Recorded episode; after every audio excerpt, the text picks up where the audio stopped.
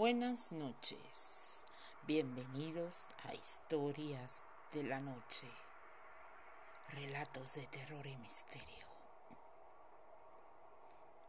La parada del camión, segunda parte, continuamos. ¿Se acuerdan de Graciela? No ayudó a la pobre mujer mayor lisiada. Y no solo eso, sino que se burló de ella.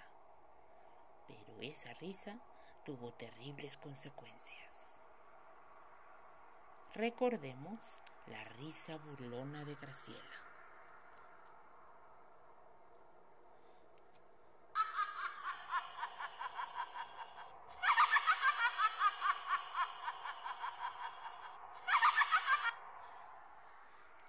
Una tarde avisó a su casa que iba a salir con sus amigas al antro y que regresaría bastante tarde, que no la esperaran despiertos. Mami y tati, les cuento que voy a salir en la noche, ¿ok? Con mis friends. Y pues lo más seguro es que me tarde casi toda la noche, ¿ok? No me esperen despiertos.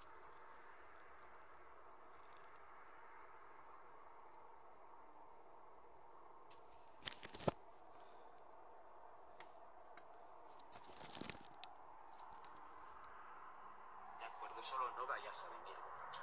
Porque si te pasas de copas es mejor que te quedes en casa de una de tus amigas y en la mañana vengas sobria. Ok, Daddy, así lo haré.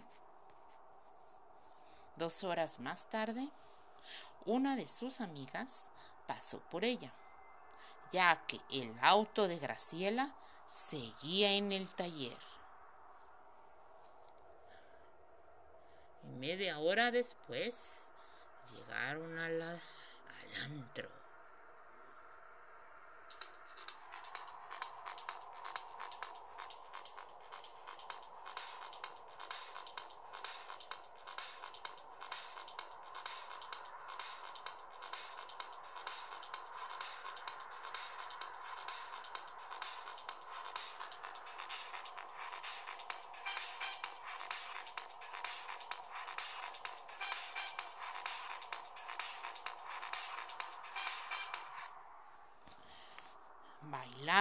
Botanearon, conocieron gente nueva y se olvidaron del tiempo. Ya casi cerca de la madrugada, una de sus amigas le dijo. Ay, creo que va a amanecer, querida. Es hora de irnos a nuestros hogares, ¿ok? Creo que lo más seguro, querida, es... Ugh, es que te quedes conmigo. Estás bastante tomada, Graciela. Mañana temprano te llevo a tu casa. Ay, querida, eres un sol, Cleo. Tu super amigui.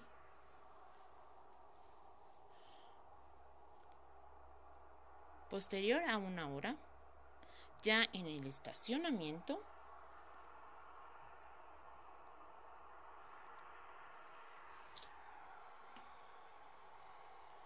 una voz de ultratumba se dejó escuchar. Graciela. Graciela. ¿Te acuerdas de mí? O sea, hello, ¿quién eres? ¿Cómo sabes mi nombre? Aparece atrás de ella, devolviéndole la risa, pero no cualquier risa. Espectral.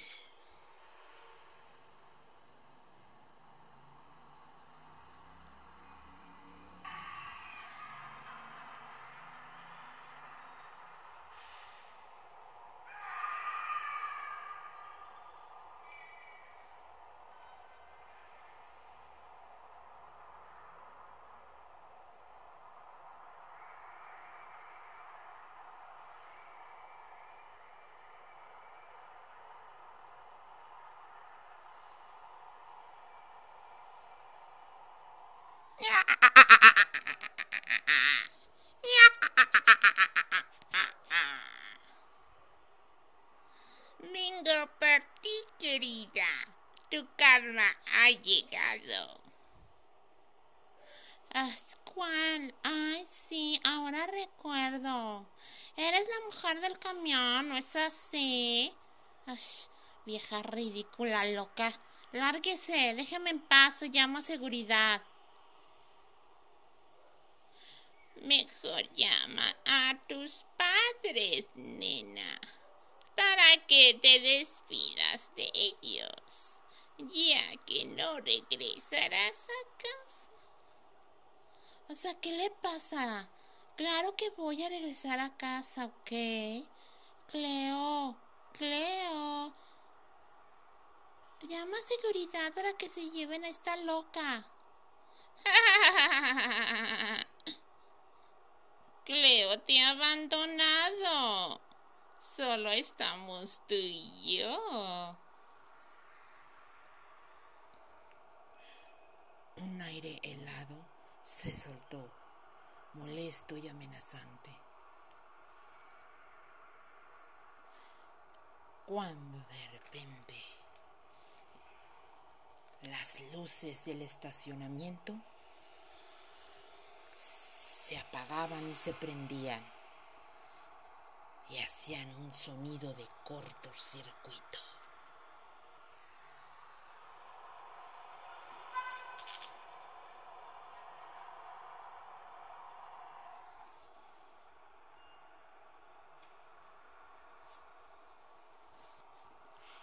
Una luz una luz terrible, amenazante, cegante no la dejaba ver. Y dentro de ella, un rostro terrible, putrefacto, y un grito desgarrador se dejó escuchar en el estacionamiento.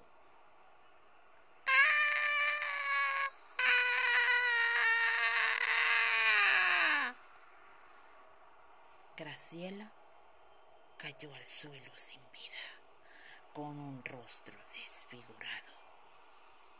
En la madrugada, la policía encontró un cuerpo de mujer sin vida.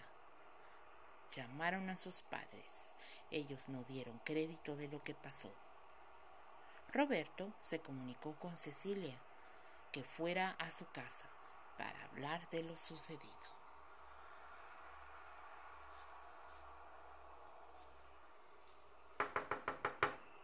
Adelante.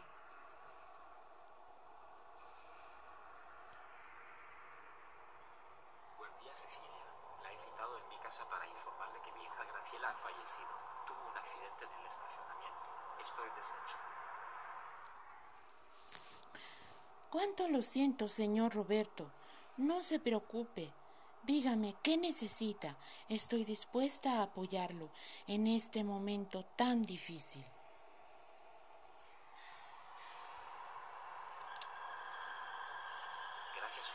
siempre tan amable. Le voy a tomar la palabra. Veo que no ha traído a su hijita.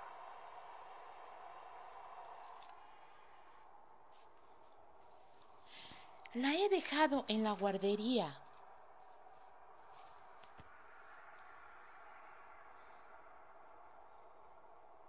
¿Es posible después del trabajo fuera al cementerio a llevarle unas flores? Con gusto, señor Roberto. Si gusta, puedo mandarle decir unas misas. La llevada de las flores es solo por ese día o quiere que sea permanente. Le su ayuda. Así será.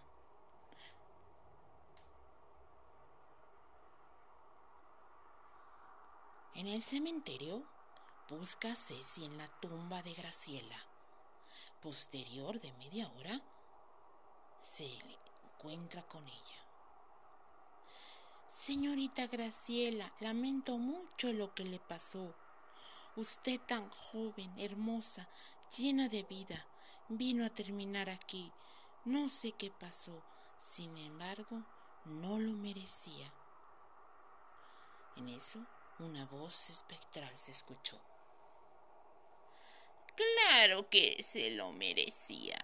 fue una joven ególatra, frívola, insensible y cabeza hueca, al igual que su hermano Ricardo. ¿Quién habló? Un momento, esa voz me resulta familiar.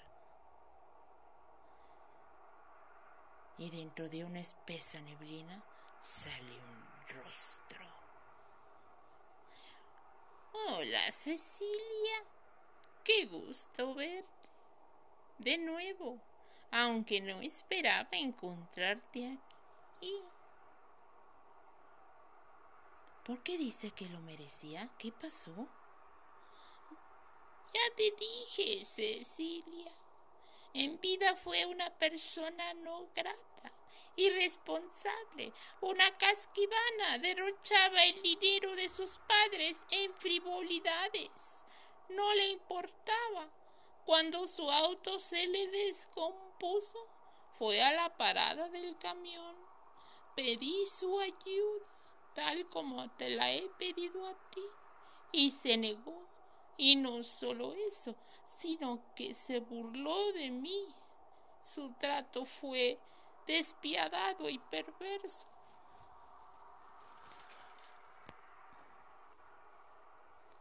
Y eso no lo tolero y él aquí postrada en una tumba. Al finalizar su conversación con Cecilia, del mismo modo como apareció, desapareció en la espesa neblina, dejándola hablándolo sola. Sostengo mi pensamiento, qué mujer tan extraña. Y miro su reloj, ya era tiempo de recoger a su hija de la guardería. Los días transcurrieron normalmente en el trabajo, a guardería y en el cementerio. Y lo más curioso es que no se volvió a encontrar a Petrita.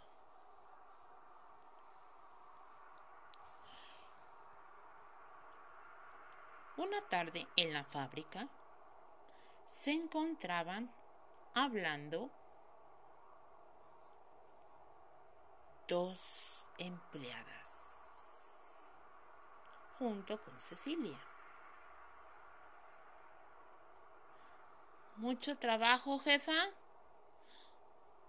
Bastante, no es fácil.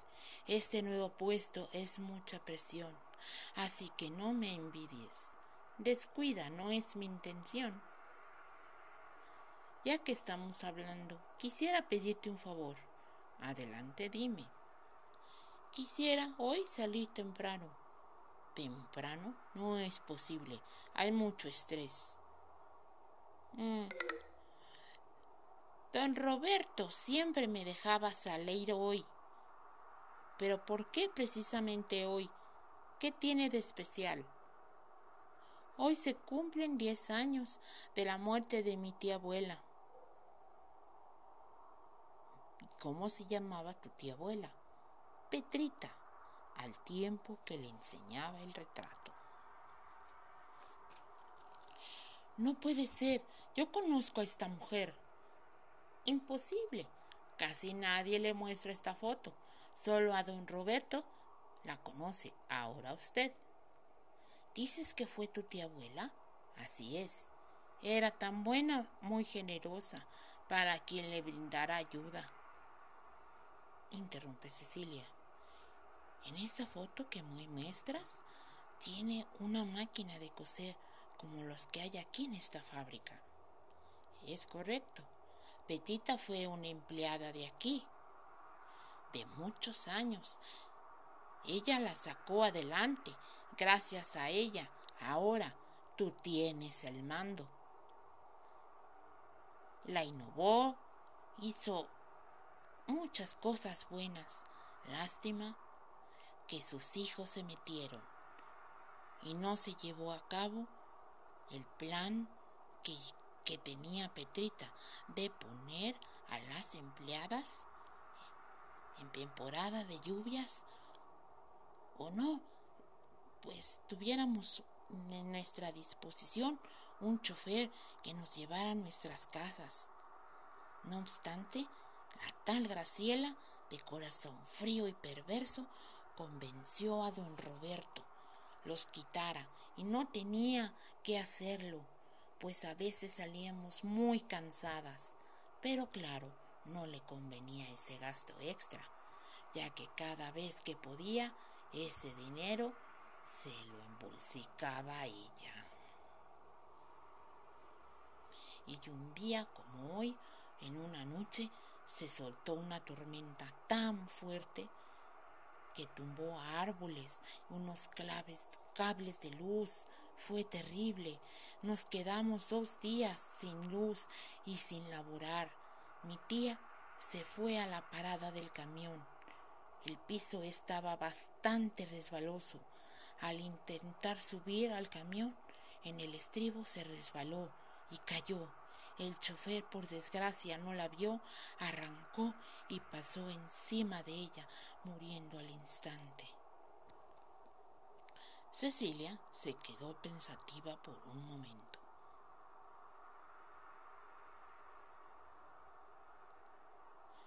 Y rompió en silencio diciendo, No sé si decirte esto o no. Dime, Ceci, ¿qué pasó?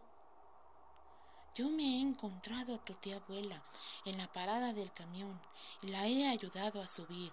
No obstante, al llegar a nuestros asientos ya no la veo. Obvio, es solo su alma en pena. No ha querido pasar al otro lado. Pero estoy muy agradecida que tú, sin saber realmente la verdad, la hayas ayudado. Y ahora que sabes todo, insisto, ¿me dejas salir temprano, por favor? Por supuesto que sí. Ahora que, que soy la jefa, daré la orden ahora en adelante. Habrá taxis de manera permanente. Así que a partir de mañana tendrás quien te lleve a tu hogar. Gracias, Cecilia. Eres igual de buena que mi tía Petrita. Al tiempo que se abrazaban, se volvió a escuchar una voz del más allá. Gracias, hijita. Tu buen corazón será recompensado, ya lo verás. Tus días de pobreza se han acabado y tu hija tendrá una vida feliz y plena. en eso un, un rostro ya no espectral, pero arrugado, dijo, las cuidaré del más allá. Fin.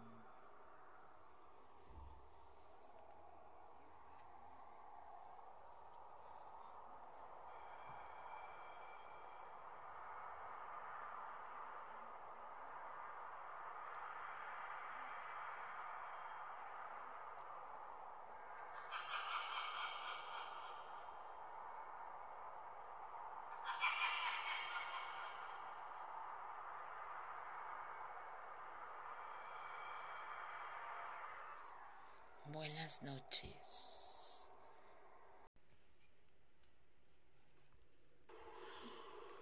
Buenas noches, radio oyentes. Bienvenidos a Historias de la Noche, relatos de terror y misterio. Esta historia que contaré tiene dos partes. La primera se llama El cuadro maldito.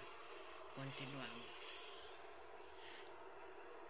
Lucía es una pintora de Guanajuato capital, reconocida por pintar rostros, y su técnica es el realismo.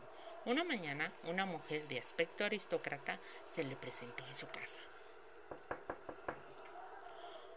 Buen día, me han dicho, aquí en Guanajuato usted es experta en pintar rostros. Así es, pase adelante. Pasan a sentarse a la sala. ¿Gusta tomar algo? ¿Un té o un café? No se moleste. Vengo a pedirle que pinte a mi bisnieto. Deseo que su recuerdo sea perpetuo en un cuadro. Será un honor hacerlo, señora. Carmen. Me llamo Carmen. Ah, usted tendrá que venir con el niño, así puede trabajar. Eso no será necesario. Saca de su bolso una fotografía. Mi bisnieto murió el año pasado. Una lástima. ¿Le basta esta fotografía? Por supuesto. ¿Para cuándo quiere el trabajo? Dentro de tres semanas, si es posible antes. De acuerdo, señora. ¿Podría dejarme un número telefónico para informarle cuando lo tenga listo? Le entrega una tarjetita borrosa, solo se distingue el número. Disculpe que pregunte, ¿cómo murió su bisnieto? ¿Cuántos años tenía? Carmen se pone de pie, dando una evasiva. Las medidas del cuadro lo quiero 70 por 60 y lo quiero con la técnica del óleo. Aquí tiene un anticipo. Le he comprado un solvente. Creo que esta cantidad le bastará, ¿no es así? Está bien, muchas gracias. La acompaño. Salió sin decir nada más. Se dirige a la bodega para checar con qué material contaba. Sacó una pluma y un papel hacer una lista.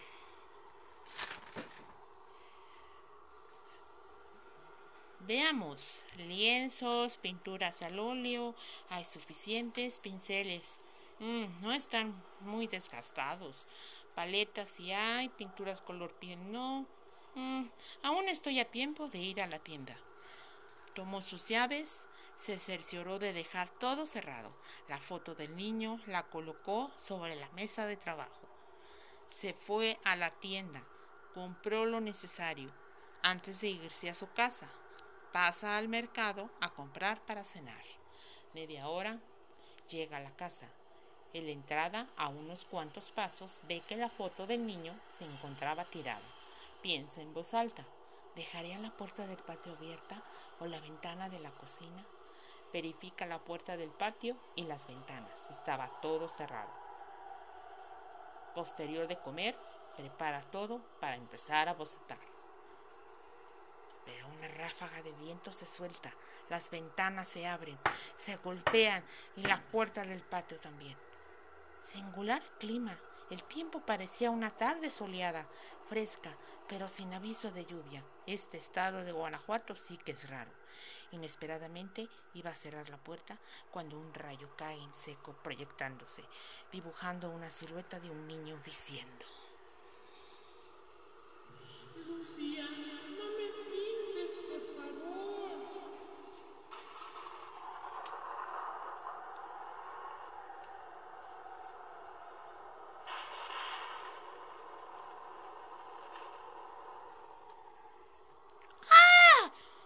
grita aterrada. Cierra la puerta temblando, corre a la cocina por un vaso de agua y vociferando se decía, ¿qué demonios fue eso? Ese niño es igual que el de la fotografía. Calma. Estás nerviosa, siempre te pones así cuando tienes que presentar un trabajo con fecha de premura. Calma, Lucía, se decía a sí misma. De pronto tocan la puerta. Es sobrina Sofía. Hola, sobrina, ¿a qué debo el honor de tu visita? Lamento no haber llamado ni decirte que venía. Mis padres salían de viaje. ¿Puedo quedarme unas cuantas semanas? Claro que sí, Sofía. Esta es tu casa. Ya no me sentiré tan sola. Tía, ¿estás bien? Te noto nerviosa y algo alterada. No, descuida, no es nada. ¿Ya cenaste? No, no, tía, y muero de hambre. Acompañó a la niña a cenar, luego le mostró la recámara donde se iba a quedar. Lucía, en su cuarto, tuvo un sueño extraño.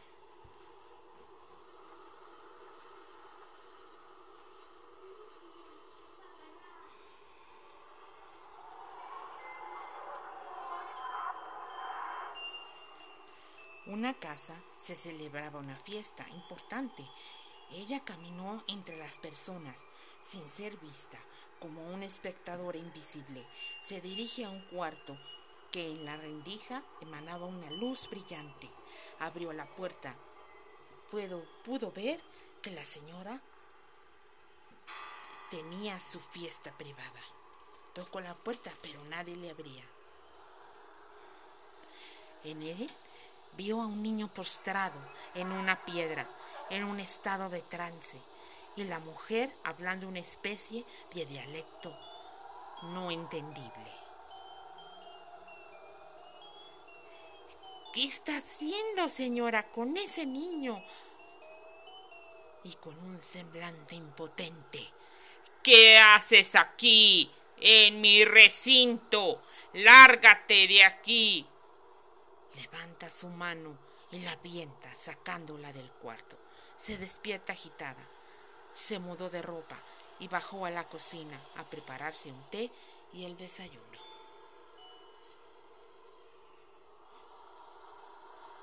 Sofía igual despertó por el olor que llegaba de la cocina. Hola tía, ¿qué huele tan rico? ¿Tienes hambre? Sí, muchísima. Muy bien, desayunaremos. Más adelante, su sobrina, luego de recoger, cada quien se buscó una actividad. Dos horas más tarde, cuando Lucía estaba por terminar el rostro, la, la detiene. Tía, vamos a salir un rato. Estoy muy aburrida. No es bueno estar todo el tiempo encerradas. Tienes razón, sobrina. Déjame asearme un poco y nos vamos. Sí, te espero mientras voy por mi bolso. Previo a irse, se perciben unos susurros en la recámara de la niña.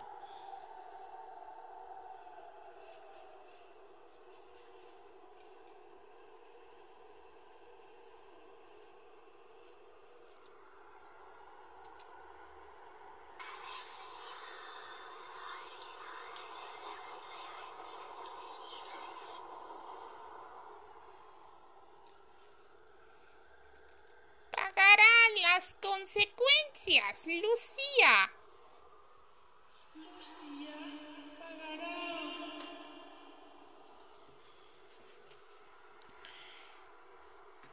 Sale corriendo como alma que lleva al diablo. ¿Hablas inglés? Do you understand what I'm saying?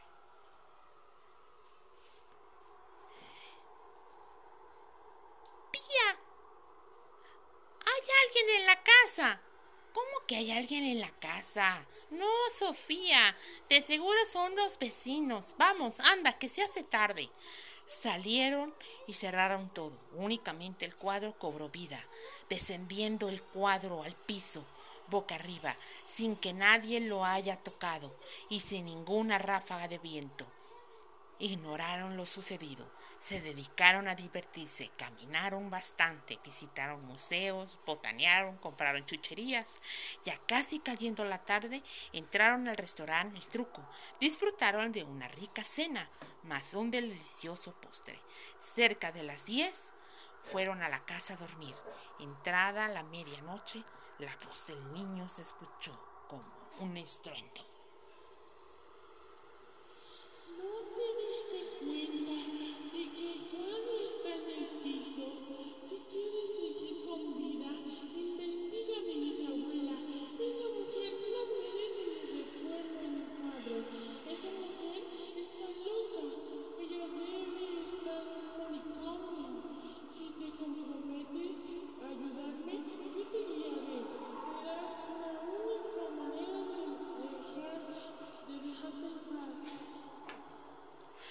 Lucía le dice con voz entrecortada, temblando de miedo.